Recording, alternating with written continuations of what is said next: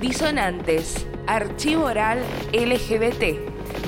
Siempre hemos estado aquí.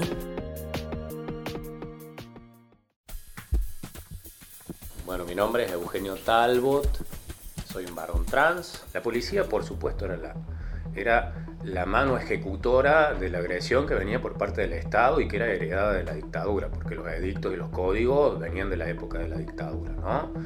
Incluso se pusieron mucho más crueles las fuerzas, eh, las fuerzas armadas, las fuerzas de seguridad con nuestras identidades en la democracia. Fueron más crueles aún que en la dictadura. Pero también tenemos que acordarnos, y muchas veces nos cuesta, que se legitimaba la violencia hacia nuestros cuerpos. Y pasaban por la tele, y pasaban por la tele en un noticiero famoso que era Nueve Diario, cómo mataban a las compañeras travestis que trabajaban en la Panamericana, pasaban los autos, hacían tiro al blanco y caían las compañeras, y eso pasaba como de risa.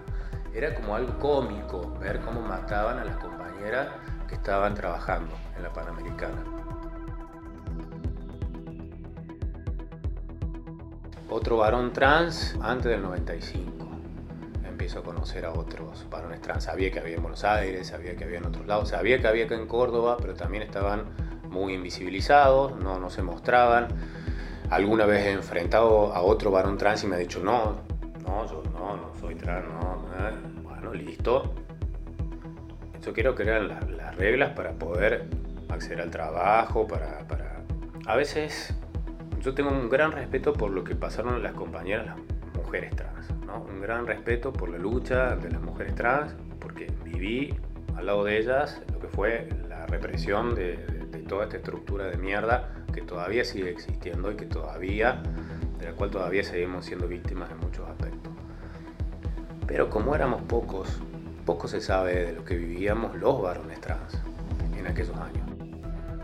Y yo te voy a decir que era peor de lo que vivían las mujeres trans. Y no tenemos muchas ganas de hablar a veces, pero era peor.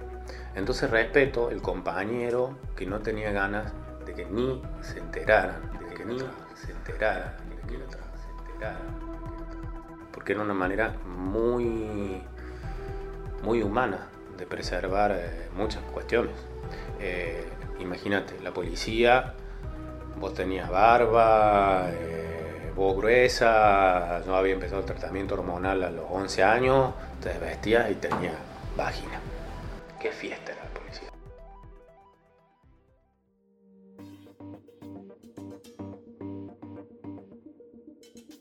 Creo que los gestos de solidaridad que viví, a ver, en un contexto de marginalidad, eran contextos de violencia en donde intentábamos sobrevivir, ¿no?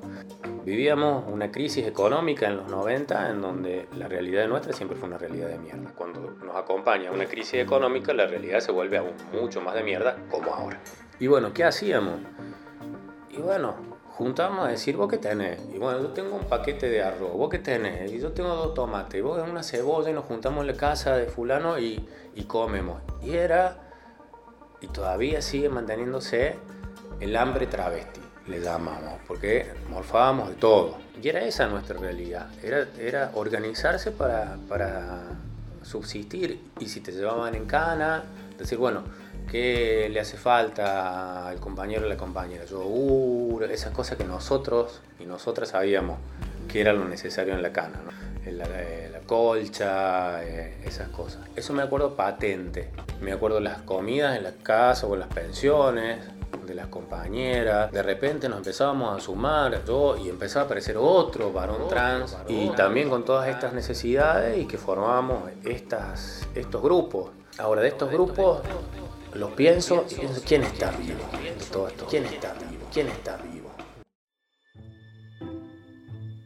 Y bueno, se formó, creo que otra organización que hay que rescatar de la historia, que fue ACODO. Creo que hay, hay una urgencia en rescatar la historia de ACODO, que fue la primera organización en la Argentina que se formó.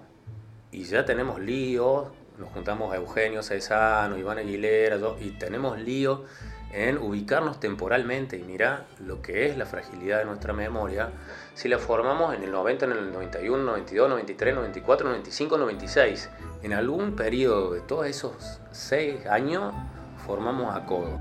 ¿Y qué hicimos? Y fuimos a buscar a los abogados de los organismos de derechos humanos. y te pinto la historia. Funcionábamos en el boliche en Somos. Ahí nos juntábamos. Y te cuento por qué es así la historia, no te la pinto. Y bueno, y entra uno de los abogados, que lo consigo yo por, por, por tener contacto con, con, con, los organismos de derechos humanos. Y entra Amalio Rey y ¿qué ve? A un montón de compañeras tomando merca, porque así era la forma de sobrevivir. Esa era la forma, de, sobrevivir, la vida en la calle. Eso, eso era. Tomando merca y hablando de que el cliente, de que no sé qué. Y Amalio Rey dijo, acá me voy a la mierda. Claro, los militantes de la JUP, de PRT, de no sé qué, y ahora venir a contaminarme con toda esta travesti drogadita. Volver a buscarlo y decir, mira, es la realidad, acá es la realidad y es por esto. Y, hermano, empecé a entender y abrirle cabeza.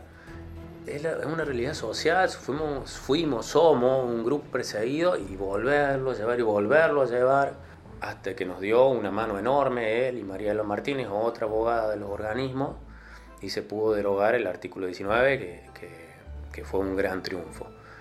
Esa es otra historia. Disonantes es un archivo oral LGBT. Queremos saber tu historia. Si crees que podés contárnosla, escribinos a info.disonanteslgbt.com. Los relatos importan.